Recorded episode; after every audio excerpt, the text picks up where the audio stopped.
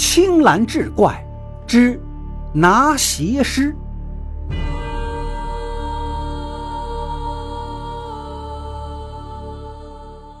话说明万历年间，便宜城郊有位神汉叫莫爷。便宜城呢，便字就是一个马字旁，右边一个合并的并，义呢是上面一个口，下面一个巴山蜀水的巴，这是个地名，叫便宜城。这个莫爷精通驱妖降怪的法术，拿邪非常灵验。什么叫拿邪呢？就是捉拿妖魔邪祟。拿邪非常的灵验，因此名声大振，江湖人称也是拿邪师。莫爷本想把自己这一身本领传给自己的儿子莫小，谁知道这莫小对他这些神神叨叨的东西没有兴趣，他只对干木匠活特别的起劲儿。莫爷软硬兼施，也拗不过孩子，只好给他寻了个技艺高超的师傅学木匠活。莫爷暗地里嘱咐木匠师傅：“您呢，好好为难一下我这儿子，让他尝尝苦头，自然他就会回心转意，跟他老爹学拿鞋的本事了。”不料，无论这个师傅怎么严苛，这莫小也是一声不吭，所有的考验磨难。还都挨了过来。木匠行里有句话：“学艺三年学不深，十有八九愁拿奔。”奔是什么？各位了解木匠活都知道，木匠四件工具：奔、凿、斧、锯。这就是那个奔，可不是那个汽车的奔。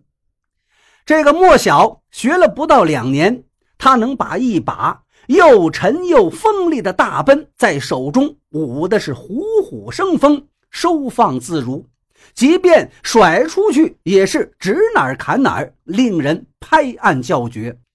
这一天，莫小跟着师傅去一家大户人家干木匠活，到那儿一看是给人打棺材，干了半天，莫小就问师傅一句：“师傅呀，这主家是给谁打的这寿材呢？”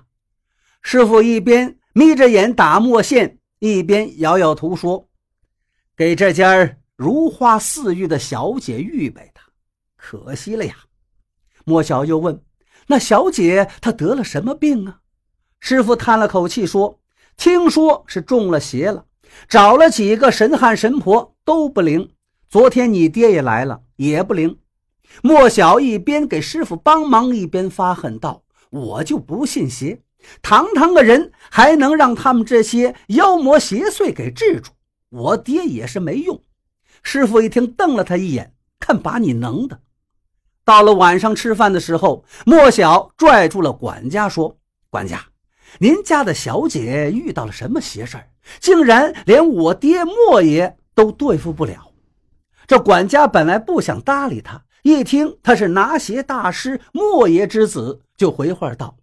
哎听说呢，是一只外来的火狐狸成精，令尊能看得出来，但是法术用尽，就是降不住人家。莫小一听，心里直埋怨老爹无能。晚饭之后，师徒二人往回走，因为世道不太平，走夜路都要带件防身的家伙事儿。莫小就扛了那把锋利的大奔。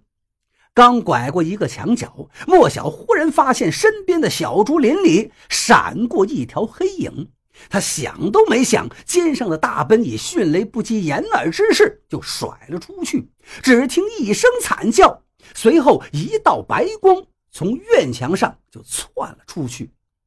管家和几个伙计也听到惨叫声，打着灯笼火把就围了过来。莫小的大奔。斜劈进一棵粗大的竹竿里，半截火红的狐狸尾巴被斩断在奔头之下，血迹斑斑。莫小用一根竹枝挑起半截狐狸尾巴，对管家说：“您快去看看小姐现在好了没有？我估计这个孽障被我斩了尾巴，应该是顾着逃命去了。”管家答应一声，掉头就往小姐住的后院跑。不多一会儿，管家一溜小跑又回来了。莫先生，我家小姐醒了。现在只喊饿，正在大口大口的吃点心呢。主家闻讯也赶过来，对莫小是千恩万谢。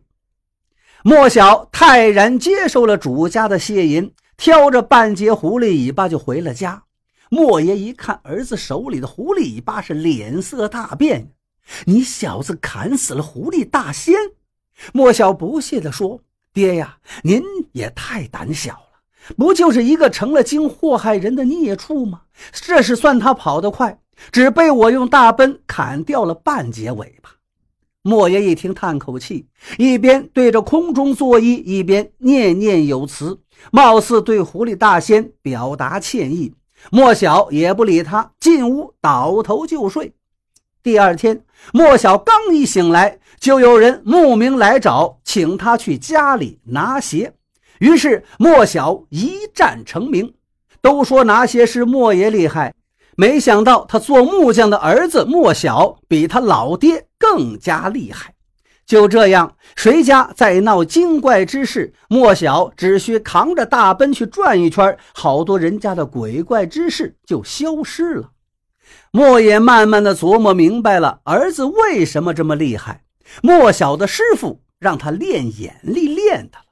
因为干木匠活，横平竖直，一眼就得瞅出来。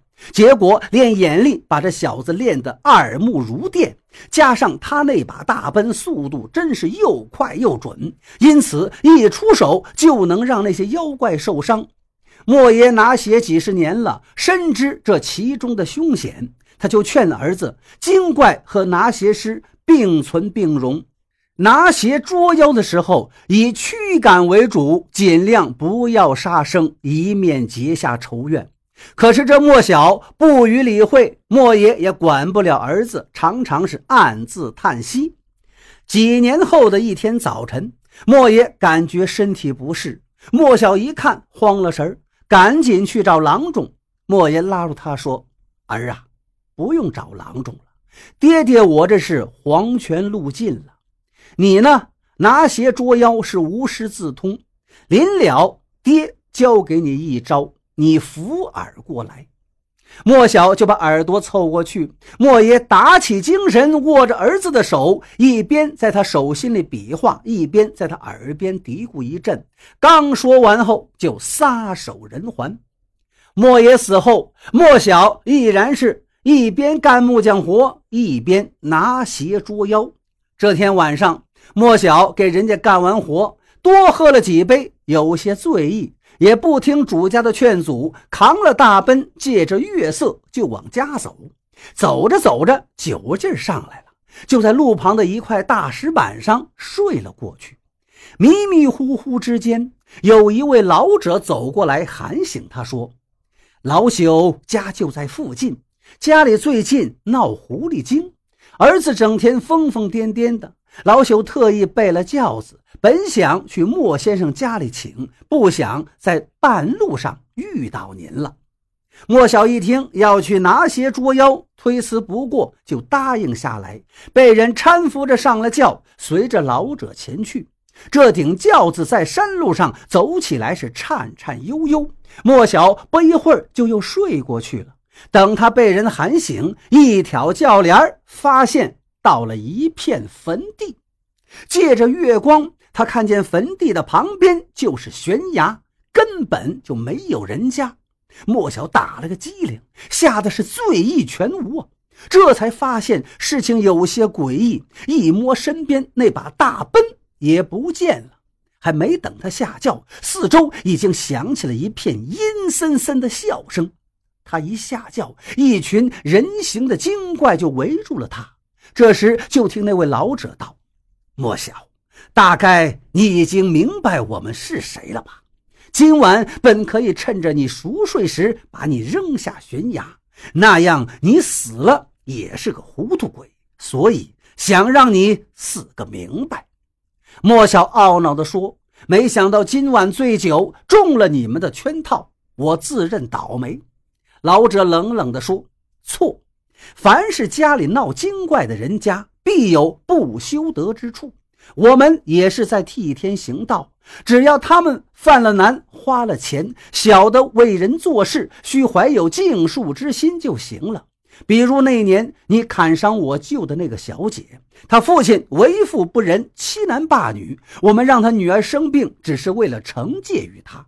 那一次，你父亲莫爷本可以施法驱走我们，只是他明白此间的道理，所以故意装作法力不济，袖手旁观。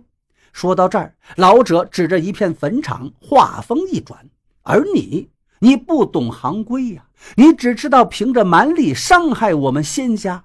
这些年死在你那大奔之下的同类有十几个了，今天就是报仇的时候了。”识相的，你就自己跳下这悬崖吧。话音刚落，那群精怪阴森森的就围拢过来。绝望的莫小扑通一声就跪下，大声哭道：“爹呀，儿子知错了，悔不该当初不听您的劝诫。儿子今后不能给您老烧纸敬香了。”说着话，莫小磕了三个响头。等他站起来的时候，已是泪流满面。